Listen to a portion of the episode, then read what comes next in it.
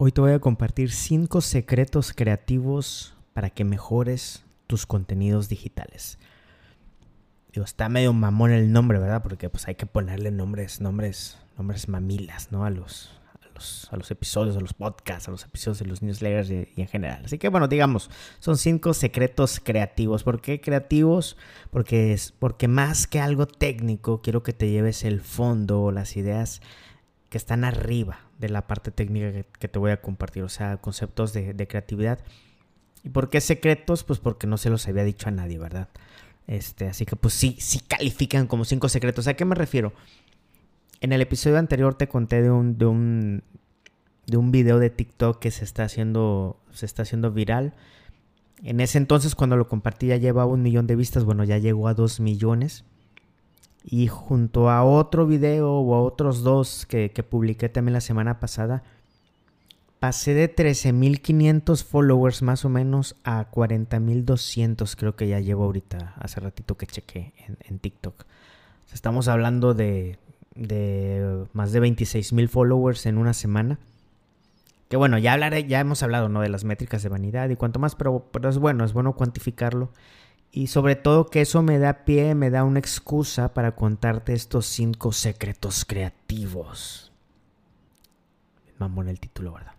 Cinco secretos creativos para tus contenidos. Ya, sin, sin, sin tanto rollo.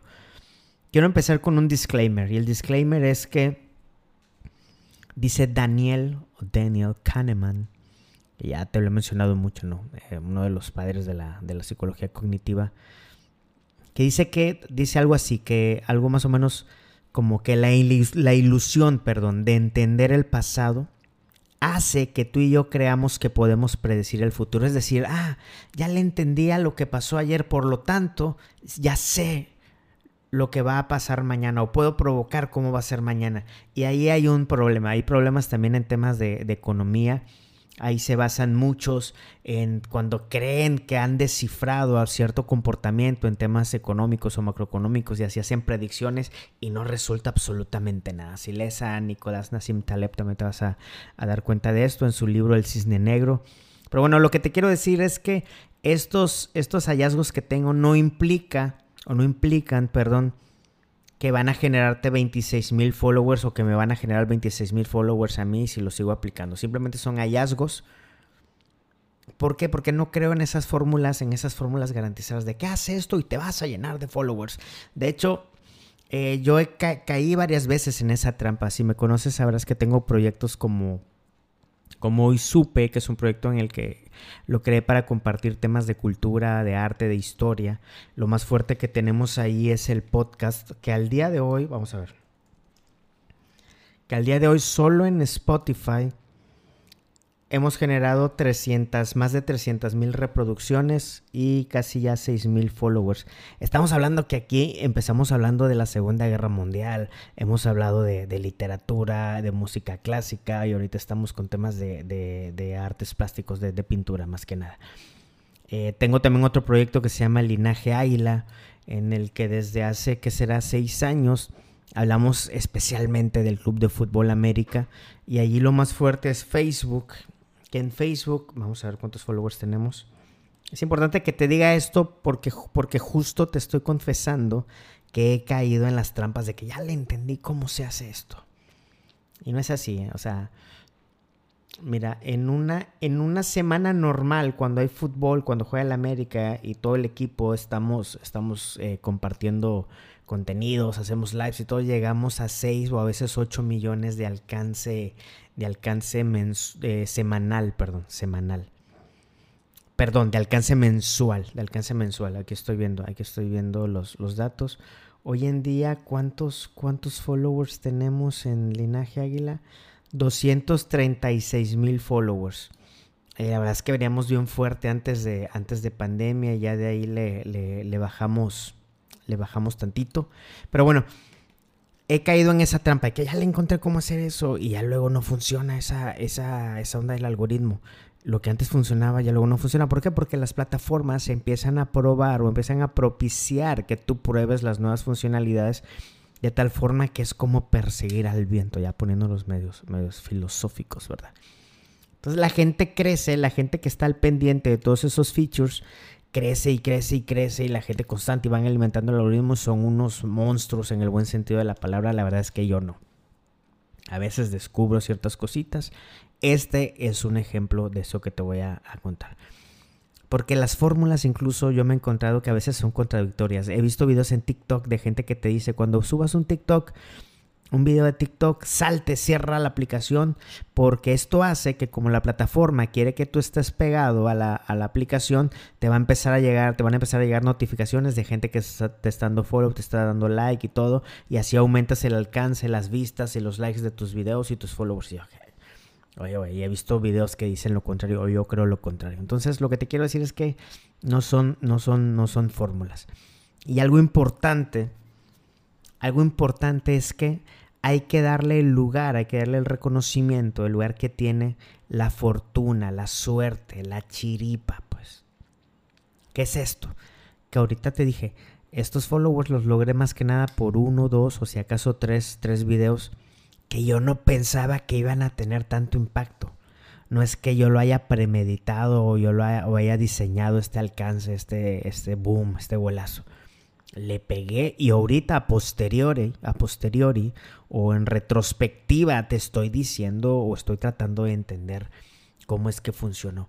Y esto es importante ¿eh? porque incluso igual en, temas de, regresando a la, economía, regresando a temas de innovación, eh, la fortuna o la buena suerte tiene mucho que ver mucha gente le ha pegado y la verdad en proyectos que nadie nadie daba un peso por ellos y luego se y luego no no es que ese vato le pegó un genio ese vato ni sabía que le iba a pegar güey lo mencionan varios autores en libros de, economía de tecnología eh, de creatividad eh, pero se propicia esa chiripa. Uno de mis autores, de mis autores favoritos, Adam Grant, en su libro Originales, él cuenta, él demuestra, lo hace también en su TED Talk, de cómo los, de cómo los autores de música clásica tuvieron que generar muchísimas piezas para que solo algunas de ellas sean consideradas obras maestras ¿no? de la historia de, la música.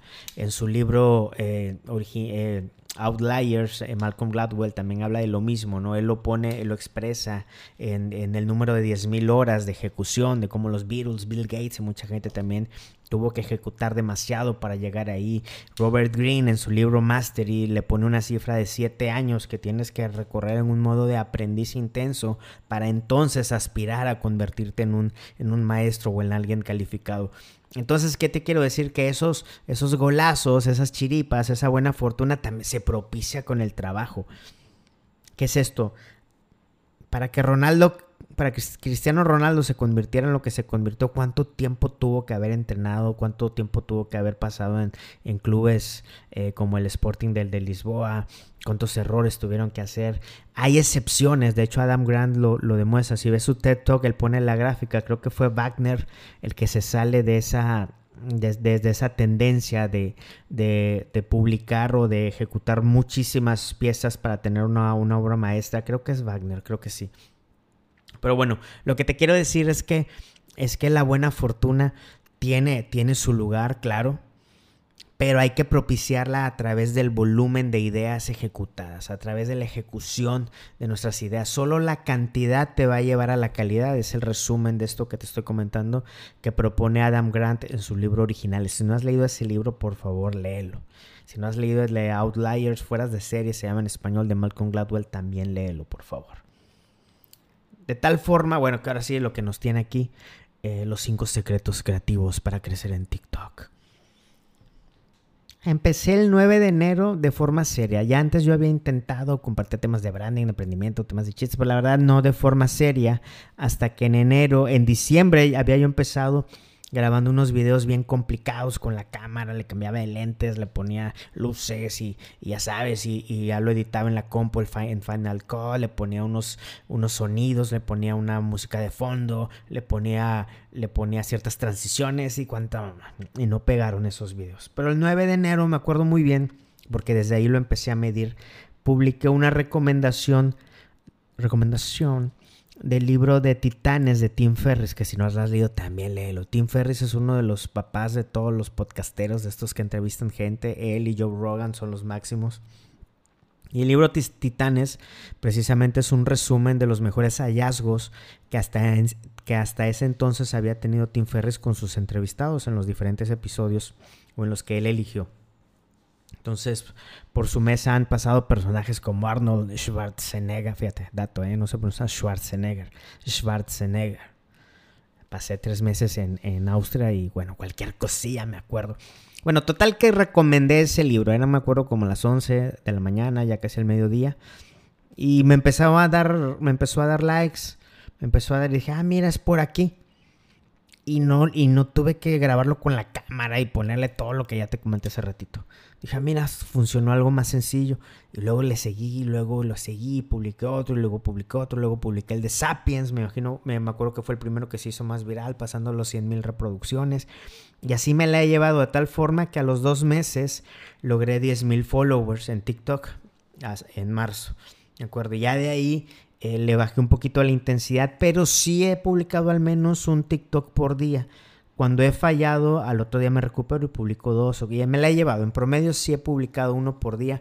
He explorado diferentes formatos, recomendaciones de libros, los libros que no me han gustado, lo que estoy leyendo. Y uno de los formatos que experimenté es el que llamo las frases que todos deberíamos conocer. Porque tengo un libro, un libro que se llama Diccionario de Pensamientos, Máximas y Sentencias que compré en una, en una tienda de libros antiguos aquí en el barrio antiguo, valga la tanta redundancia, en el barrio antiguo aquí de Monterrey.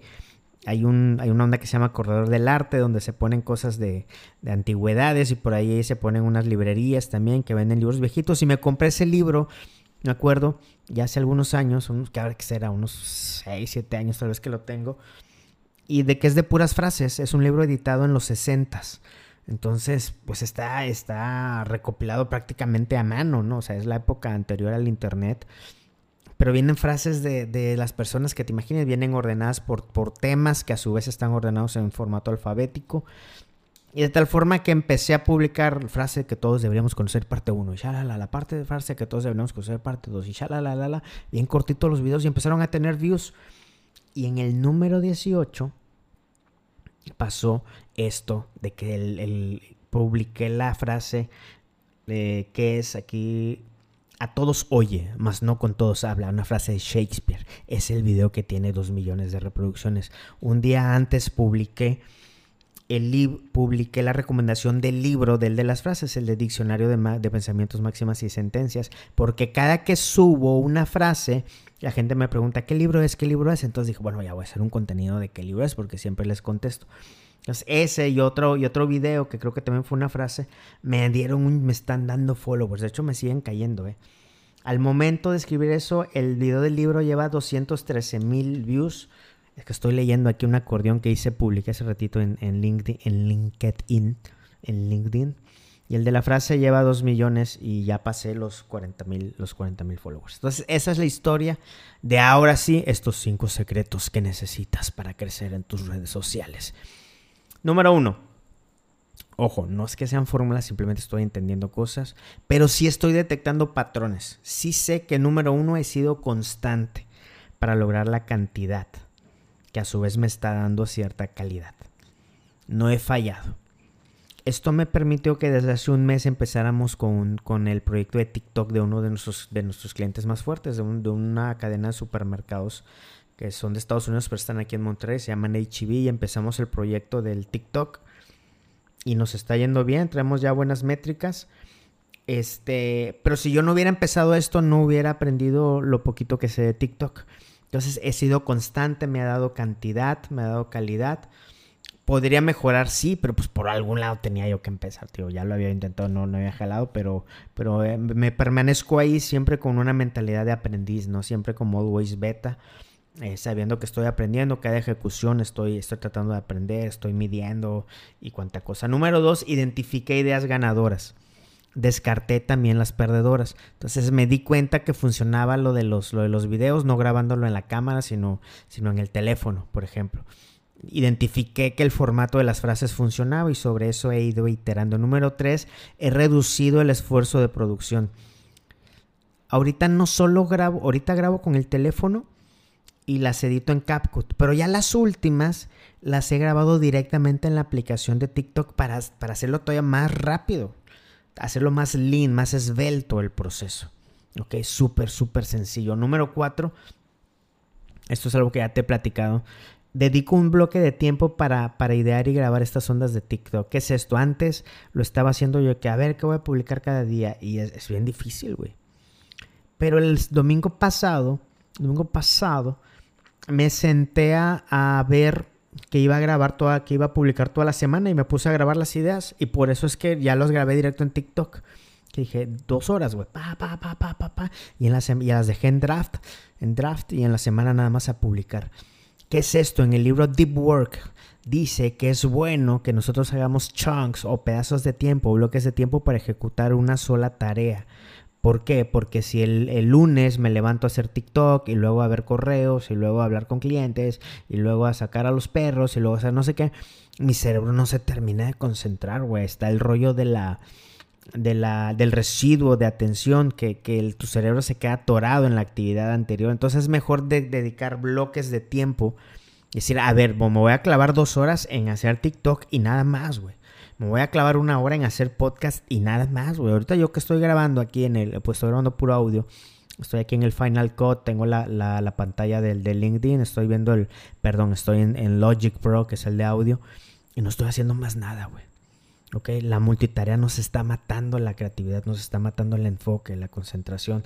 Y número 5, creo que los contenidos son como hijos. Esto sí lo he visto desde mis tiempos de, de que empezamos con Linaje Aile. Cuando tú publicas algo, tienes que, haz de cuenta que ese contenido es como un hijo, tienes que cuidarlo, que camine, que avance. ¿A qué me refiero? Obviamente es una metáfora, una analogía. Que, la, que, que, en el caso, cuando yo publico una frase, yo ya sé que la gente me va a preguntar qué libro es, entonces yo ya tengo lista la respuesta, tengo lista la respuesta. Entonces cada que le respondo, obviamente genera una buena onda con la audiencia y también la plataforma se lo va mostrando a más personas porque se genera otro view cuando la gente, que el usuario que te escribió regresa a ver la respuesta, te da un like, es otro view, la plataforma lo, lo toma como una interacción, abre más el alcance, entonces tienes que cuidar cada contenido, hay que echarlo a andar, irlo cuidando. Así que bueno, estos fueron los cinco secretos para que crezcas en TikTok. Te los recuerdo. Eh, la constancia para lograr la cantidad y que así te va a llevar a la calidad. Dos, identifique ideas ganadoras, itéralas, mejora, descarta las perdedoras. Tres, reduce el esfuerzo de producción. Específicamente en TikTok. En Instagram creo que sí, sí, sí le pegamos un poquito más a la estética. Número cuatro, dedica bloques de tiempo para hacer una tarea específica y no andes brincando entre la multitarea. Y número 5, recuerda que los contenidos son como hijos, cuídalos, échalos a andar, échale, échale cariño. ¿Ok? Bueno, y de todo esto que te acabo de decir, si yo pudiera elegir solo un concepto que recuerdes, es que recuerda que la chiripa, la buena fortuna se propicia a través del volumen. Solo la cantidad de ideas te va a llevar a la calidad. Solo a un equipo de fútbol que está intente, intente, intente tirar a puerta tiene más probabilidades de meter gol. Algunos meten gol al primer disparo, está bien, como el Real Madrid. Pero los que no somos el Real Madrid tenemos que estar disparando, disparando, disparando. Esto también te permite generar aprendizajes. Las personas que no ejecutan sus ideas no tienen de dónde agarrar hallazgos, de dónde agarrar aprendizajes para pivotear su modelo de negocio, su idea, para, para, mejorarla, para iterarla, para ajustarla, para tener prototipos, tener MVPs. Entonces, muchas ideas se quedan en la cabeza, se quedan en el discurso. Hay que ejecutarlas así, ya, hombre, como venga, irlas mejorando siempre. Así que busca el volumen, ejecuta, libera, libera al usuario. Si tienes feedback, feedback del usuario, mucho mejor. ¿Ok? Dale, güey, dale, dale, propicia, propicia. Uno de esos, uno de esos balones va a entrar en forma de golazo a la red. Así que bueno, muchas gracias. Ya me extendí mucho, ya casi son 20 minutos. Yo soy Samer. Este es mi podcast de intrusos creativos. Espero que estos cinco secretos para mejorar en redes sociales te sean muy valiosos. Te los voy a repetir nada más para, para que, para que, para que quede huella. Sé constante. 2. Identifica ideas ganadoras. 3. Reduce el esfuerzo de producción. 4. Dedica bloques de tiempo para actividades específicas. Y número 5. Recuerda que cada contenido es como un hijo. Un abrazo y nos vemos, nos vemos, nos escuchamos en la próxima. Si te hizo sentido todo esto que escuchaste aquí, te invito a seguir cotorreando en Instagram, en Telegram, en Facebook, en todos lados estoy como Summer con Z. Mucho gusto, intruso creativo.